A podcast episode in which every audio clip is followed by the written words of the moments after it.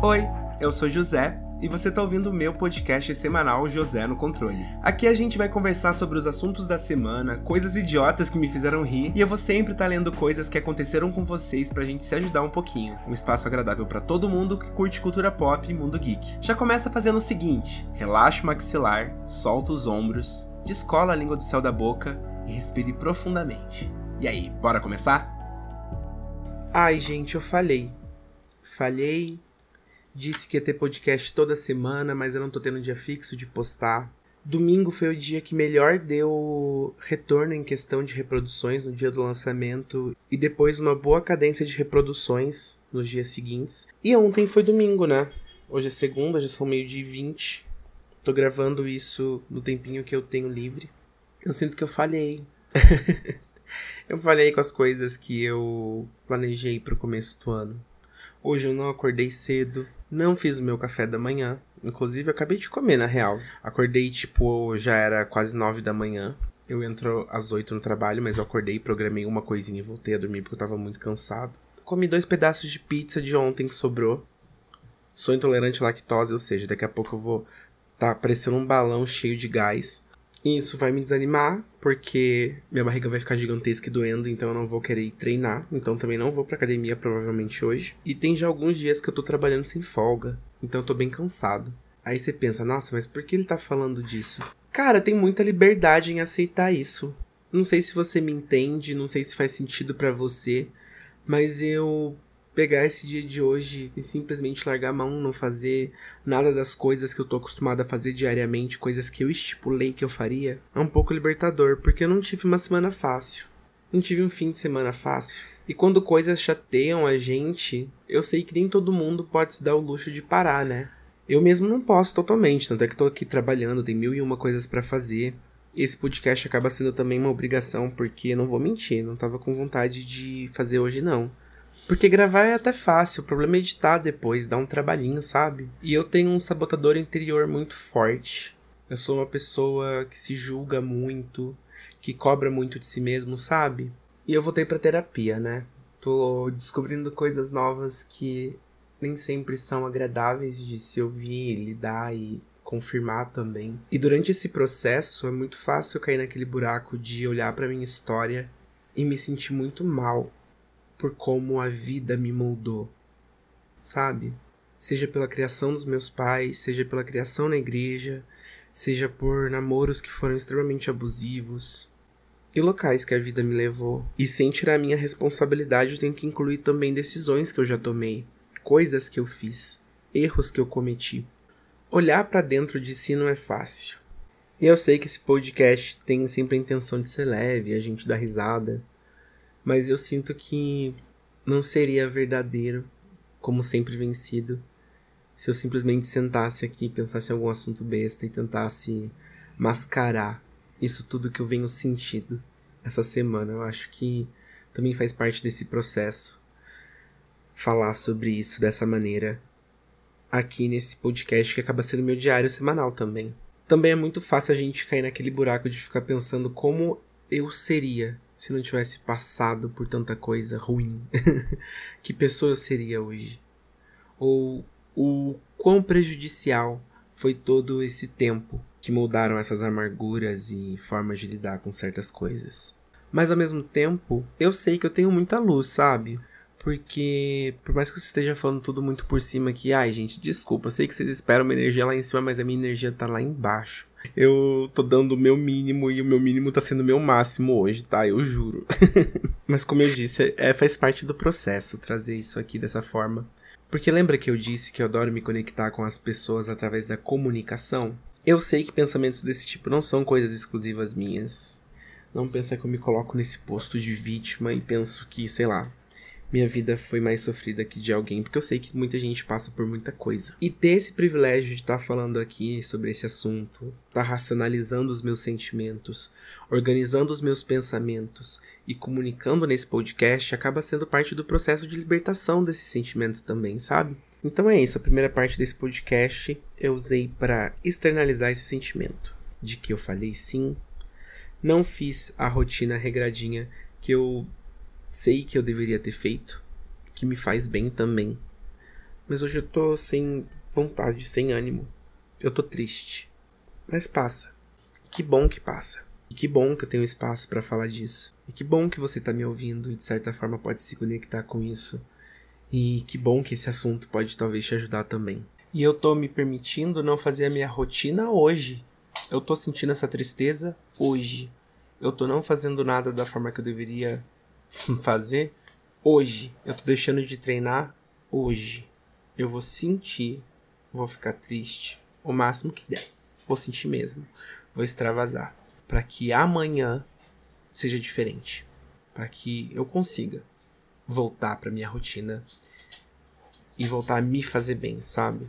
Porque se a gente se deixa ficar só na tristeza, eu vejo ela como um buraco que só puxa a gente mais fundo. Então, sentir é importante para curar. Mas a gente tem que ter a noção que a gente precisa se movimentar também.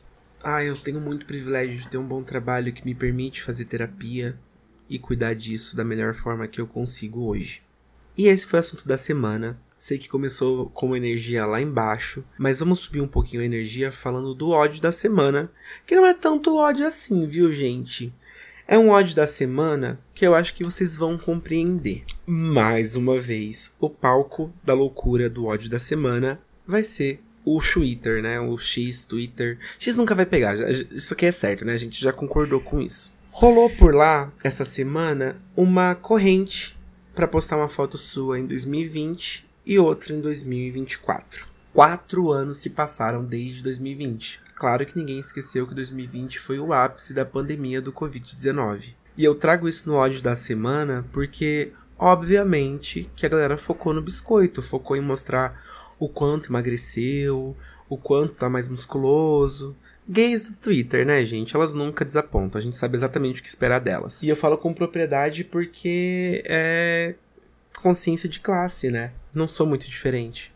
E como eu tô nessa onda introspectiva de puxar as coisas para baixo e pensar e racionalizar mais, eu fiquei pensando quanto eu mudei em quatro anos. O quanto você mudou em quatro anos? O quanto a pandemia te mudou? A gente passou praticamente dois anos sem poder sair de casa, sem ver as pessoas, ou então só vendo as mesmas pessoas. Muitos relacionamentos acabaram na pandemia. Muitos relacionamentos começaram na pandemia. Muitas amizades se formaram e acabaram também. É um tempo muito emblemático e tá no ódio da semana porque, justamente por ser algo tão forte e simbólico, eu fiquei pensando, cara, como assim as pessoas podem estar focando somente no corpo? Ah! Muita coisa aconteceu em quatro anos! Nós não somos mais as mesmas pessoas! A nossa cabeça foi completamente machucada por esse período. Não que eu me sinta melhor do que alguém por conseguir fazer essa reflexão. Não, né? Não é nem um pouco sobre isso. Mas vocês concordam comigo que quando você para pra pensar o que esse tempo representa, ele é sim muito questionável do que ele fez com a gente? Você já parou para pensar o que esse tempo fez com você? Nossa, gente, nesses quatro anos eu fui embora de Manaus. Lá em Manaus eu tinha uma mini família. Deixei meus quatro gatinhos para trás e essa mini família. Mas ao mesmo tempo eu me desliguei de muita coisa que me fazia mal. Coisa que eu não vou entrar no mérito aqui, mas foi muito bom, foi preciso, foi necessário. Até porque eu nunca gostei de morar em Manaus, né? Lá é muito quente. Fiz amigos preciosíssimos lá mas não é um lugar para mim. Para morar não dá. E aí nisso eu conheci o Felipe, que é um grande amigo na minha vida hoje em dia, ele também é minha família. E a gente namorou em 2020. Em 2021 eu me mudei para morar com ele, a gente morou junto durante a pandemia, antes da gente se mudar para São Paulo. Nesse tempo todo de pandemia, quase me tornei alcoólatra. Teve um período de 2021 que eu bebia fácil cinco vezes por semana. E eu bebia muito, eu ficava muito bêbado em casa. Entre 2020 e 2022 eu engordei 25 quilos. Entre 2022 e 2023 eu perdi esses 25 quilos. Eu conheci tanta gente nesse período, pessoas que eu mantive na minha vida por mais tempo do que eu deveria, sabe? Gente que eu levei para festejar, gente que eu passei o carnaval, e eram pessoas péssimas que me fizeram muito mal, me causaram muitas crises de autoestima, me fizeram ter contato com coisa que eu não concordo, que eu não acho legal. E acabou que eu me envenenei muito nesse período de quatro anos. Eu sinto que foi a primeira vez que eu vivi uma adolescência, né? Super tardia, na real. Depois que eu saí de Itapema, lá em Santa Catarina, onde eu morava com o Felipe, e a gente veio para São Paulo. Porque foi aí que eu vivi uma certa liberdade. E como essa liberdade foi doida para mim. Ela foi muito importante, mas eu sei que eu me expus a muitos riscos e perigos e coisas que eu preciso tratar hoje em dia na terapia também. E é por isso que eu falei no começo, eu não tiro a responsabilidade de lidar com os problemas que eu lido hoje de mim, porque eu sei que muita coisa envolve sim as minhas decisões e escolhas que eu fiz na vida. E aí tá no ódio da semana porque eu sinto que as pessoas precisam olhar mais para dentro de si, sabe? Nem tudo é sobre aparência. Na real, pouquíssima coisa deveria ser sobre aparência. Ai, como eu tô reflexivo hoje, né, gente? Ai, episódio assim eu sei que nem vai dar tanta reprodução.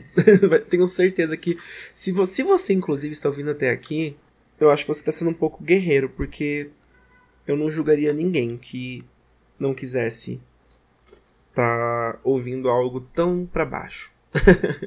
Ai, gays do Twitter, vamos olhar um pouquinho mais para dentro da gente. É importante. A nossa cabeça é uma sala. Uma sala onde a gente não consegue sair. É o único cômodo que você vai viver o resto da sua vida. E lá dentro tem você e seus pensamentos, e sempre vai ser assim. Então, o máximo que a gente puder cuidar desse espaço é muito importante. Não sei nem onde enfiar a vinheta do Ai que ódio nesse ódio da semana, mas vai aí a vinheta só pra gente separar os assuntos. Ai que ódio! Vamos falar de papo gamer? Essa semana eu baixei. Ai, gente, eu vou lá falar de pirataria. Será que vão derrubar meu podcast? Será que eu vou ser cancelado? Mas é porque não tenho onde jogar o que eu vou falar. Enfim, eu baixei um emulador chamado DuckStation. É um emulador de PlayStation 1. Incrível, ele faz um upscaling incrível das imagens dos jogos.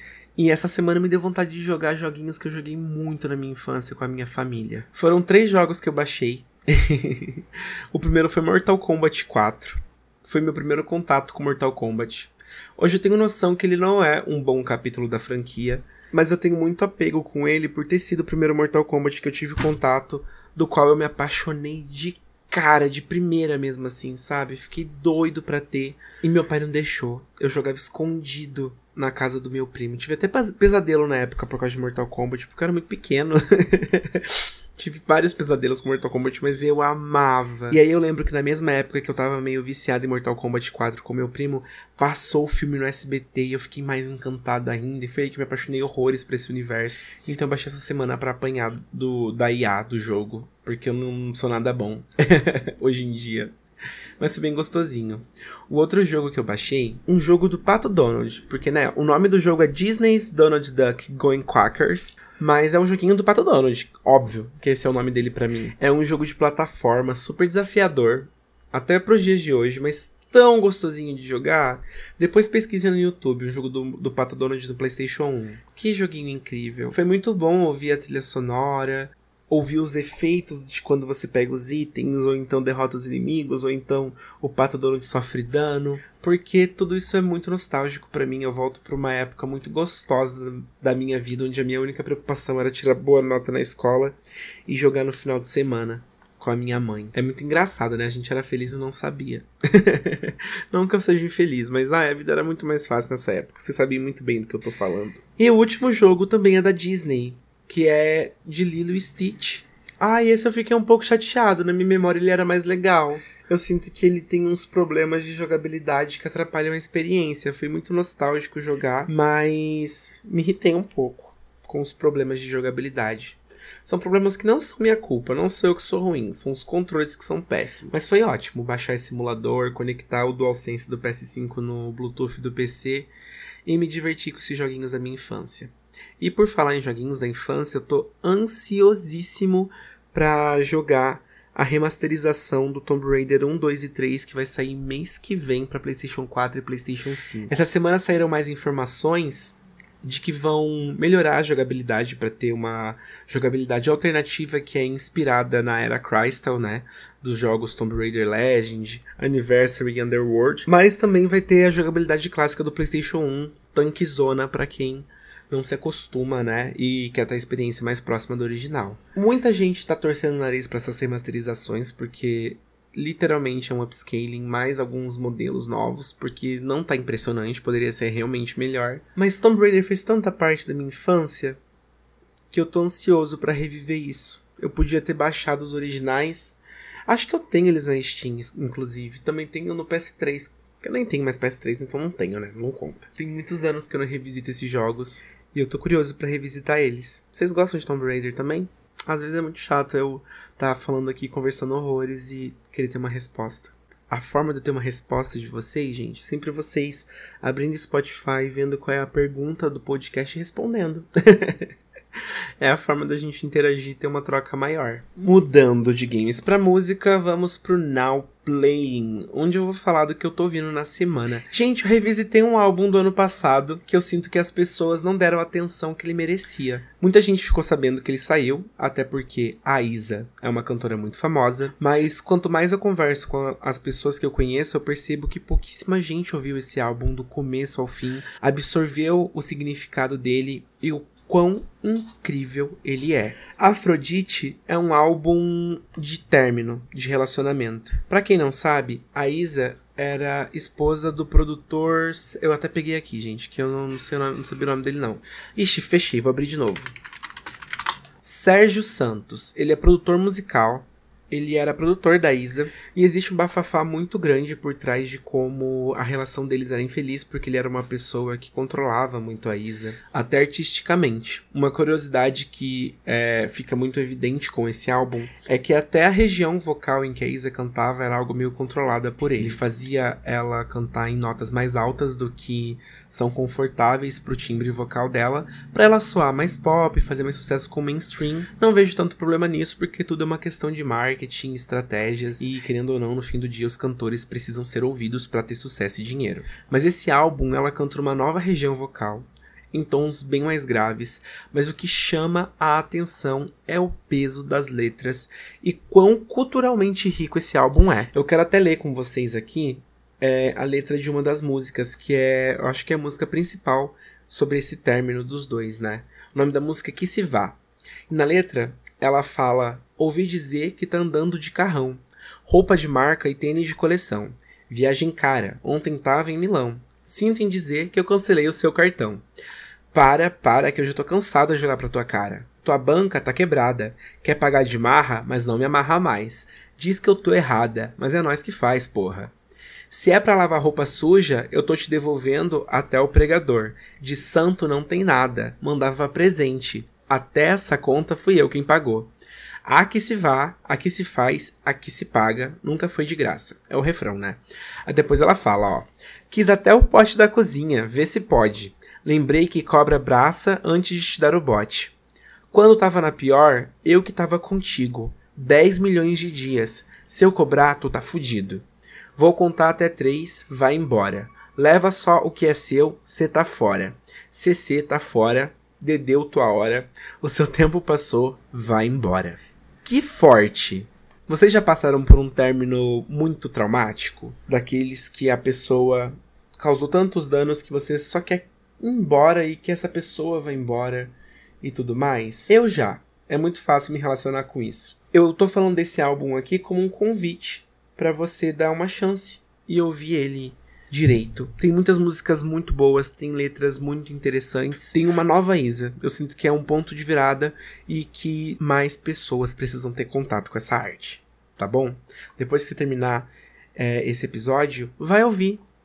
Vai ser bem bom, prometo. Você não vai se arrepender. E na indicação da semana, eu vou falar de um filme que provavelmente muita gente já viu, porque é um daqueles filmes que eu tava atrasado por não ter visto, tenho essa noção. É um filme muito amado, mas eu quero muito falar sobre ele aqui porque eu sinto que esse filme mudou a minha vida. Comer, Rezar e Amar, com a Julia Roberts, um filme dirigido pelo Ryan Murphy. É uma adaptação de um livro. E caso você não conheça esse filme, em resumo, mostra uma mulher que já passou dos seus 40 anos se vendo na completa infelicidade depois de estar casada por 8 anos.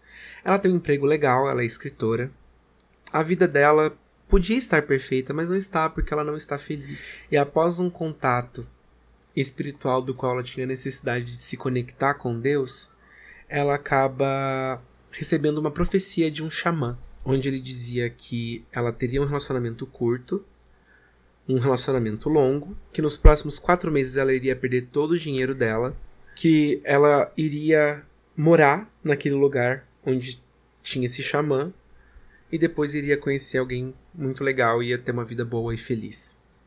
E ela vai atrás. E o filme é literalmente dividido em capítulos: comer, rezar e amar. E ele fala muito sobre os prazeres da vida, do quão se espiritualizar é importante e que o amor existe de formas das quais a gente não compreende às vezes. E, como vocês podem perceber, eu tô numa semana muito reflexiva, uma semana um pouco mais introspectiva. E ele me tocou demais. Assista esse filme, tem na Netflix. É um filme um pouco longo, mas vale a pena porque ele te prende do início ao fim. E foi realmente uma experiência que mexeu muito com os meus pensamentos e é por isso que eu digo que mudou minha vida. Se você não viu esse filme, você vai adorar, sério. Tem comédia, tem romance, tem um pouquinho de drama, tem personagens extremamente carismáticos e aí o humor do filme é uma coisa fora de série, é um filme muito inteligente e gostoso de se ver. Vou rever, inclusive, porque preciso absorver mais das coisas que estão ali. e fica então de indicação da semana e bora pra fofoca. Gente, essa fofoca, ela tá gravada já há um tempo, porque eu li e depois eu percebi que eu já tinha lido outra fofoca e aí eu deixei ela para esse episódio. Então vocês vão notar que a minha energia durante é, a leitura da fofoca e o que eu falo sobre é outra energia. Mas que bom, é bom que vocês vão terminar o episódio com um gás lá em cima, dando risada e sendo um pouco mais alegre. Desculpa se esse episódio não foi da forma que vocês estão acostumados, mas eu realmente precisava abrir meu coração e usar esse espaço para lidar nesse processo. Espero que no próximo episódio eu esteja melhor e que a gente tenha uma troca mais positiva, tá bom? Obrigado por ter ouvido até aqui. Bora pro fofoca. Caralho, é hora da fofoca. Ah, é? Hora da fofoca. E aí, cadê aquela fofoca? Fofoqueira! Gente, essa fofoca tem até foto. E eu vou ler aqui para vocês. E o título da fofoca é Safadeza ou apenas uma gay iludida? Ixi. Oi, Janin, como vai? Tudo bem? Ah, eu tô bem. E você? Meu nome é. Ixi, não vou falar o nome dele. Nem os envolvidos para evitar qualquer coisa, tá bom? A fofoca que eu vou te contar é uma vergonha que eu passei no ensino médio. Eu era muito apaixonado num colega meu. Ele é hétero e era super garanhão no ensino médio. Ai, sempre assim, né? Nesse dia era aula de educação física. Estávamos os dois no banheiro escovando os dentes quando do nada ele dá um tapa na minha bunda. Eita! Na época eu não percebia, mas ele me iludia muito com migalhas desse tipo. Cara, mas é muito doido, né? Porque eu acho que era muito comum mesmo quando eu paro pra lembrar que tinha um grupinho de hétero na sala que eles ficavam se tocando demais. Sabe, eu sempre observei isso. Uns abraços com aquelas encoxadas, um pegava no pau do outro, na bunda do outro, ficava se apertando. nunca entendi esse rolê aí de, de menino hétero. Sério. Porque assim, eu via essas coisas, né? Ficava lá, tipo, ai, que tesão. Mas eu não tinha coragem de fazer isso com ninguém. E eu não sei como reagiria se fizessem essas coisas comigo, de verdade. Porque eu sinto que na adolescência eu era tão inseguro com tanta coisa que isso seria um, um gay panic muito forte para mim. Mas vamos continuar. Quando ele deu o tapa, eu fiquei constrangido, mas também gostei, porque tinha muito crush nele. Oh, ele disse que eu poderia dar outro, então eu dei um tapa na bunda dele. Gente, como assim? Que diálogo foi esse? Ele deu tapa, você fez aquela carinha de. Ah", e ele falou, ai, bate na minha também? Queria mais detalhes desse diálogo aí. Não vou mentir. Quando eu chego em frente à quadra, a namorada dele na época me chamou na frente da turma toda para perguntar por que eu bati na bunda do namorado dela. Oxe, ele contou? Como assim? Eu não sabia onde enfiar minha cara naquele momento, queria cavar um buraco na terra e me esconder. Todo mundo riu e eu só tentava me explicar. Poxa, mas aí você perdeu o timing de falar pra, pra ela aquele que pediu. Quem deveria ficar constrangido era ele. Ainda mais que ele deu com a língua nos dentes, bicho burro. E como eu sei que você ama uma fofoca bem contada com detalhes, segue as fotos. Aqui a namorada dele, Bonita ela. Ai, mas espera, quem, quem... Ah, tá, pera, tem o um título. O boy e eu. Ah, mas você parece mais bonito que o boy? Você falou que ele era um menino bonito, etc e tal. Assim, não é feio, feio, gente. Mas o, o, a gay que, que levou o tapa e deu o tapa de volta é mais bonita que o hétero. Ah, não, Mona, você tem que se valorizar. Não, não pode sofrer pra esses héteros assim, não. Já faz quanto tempo isso? Senti falta de informações. Senti falta do desfecho, como que ficou é, na escola depois, a sua relação com ele, se teve mais coisa. Porque não pode ter acabado aí. Não pode, gente. Ah, não, fofoca mal, mal contada mata fofoqueira. Pessoa que mandou essa fofoca, eu aguardo a sua devolutiva com mais detalhes. Porque não pode ficar assim. Me recuso. E acho que quem tá ouvindo também tá tão frustrado quanto eu. Porque assim, vocês não podem ver a foto, né, gente? É uma coisa sigilosa aqui. Quando as pessoas me mandam foto na fofoca, eu abro pra eu ser bem alimentado e vocês que estão ouvindo, fiquem com Deus, né? Mas, senti falta de detalhes. Quero uma devolutiva com o restante da fofoca. Quero saber como ficou o clima, se rolou mais alguma coisa, porque essa história de hétero dando tapa na bunda e falando que pode dar outro de volta. Uh, eu não sei se isso acontece com tanta frequência, não, sabe? Pode ter caroço nesse angu. Então, rapaz que me enviou essa fofoca, pode trazer devolutiva, tá? Todo mundo que ouviu tá frustrado com você aqui. tô brincando, mas ao mesmo tempo não tô não. A gente quer devolutiva mesmo. Obrigado por ter me enviado seu e-mail. E eu recebi tanta fofoca, gente, que eu vou ter, acho que quadro de fofoca aí, ó, por muito tempo, mas não parem de me mandar, por favor. Joguem lá no josenocontrole.gmail.com que eventualmente a sua fofoca aparece aqui, tá bom? Que as pessoas do podcast parece que ficam ansiosas e eu coloco de propósito esse quadro no final porque o que eu sinto que mais a galera comenta são de fato as fofocas que acontecem nesse podcast. Então, para mais, não esquece de assinar o meu podcast lá no Apoia-se, o José Sem Controle, que é proibidão, tem fofoca pesada. Você me ajuda a continuar o podcast e se diverte, porque lá também eu dou muito conselho ruim. Não esquece de responder a perguntinha do podcast dessa semana aí no Spotify, a enquete, participe e compartilhe o podcast com seus amigos. Eu espero que você tenha gostado desse episódio, tenha se divertido comigo e te espero na próxima semana. Um beijo nessa nádega gostosa que você tem.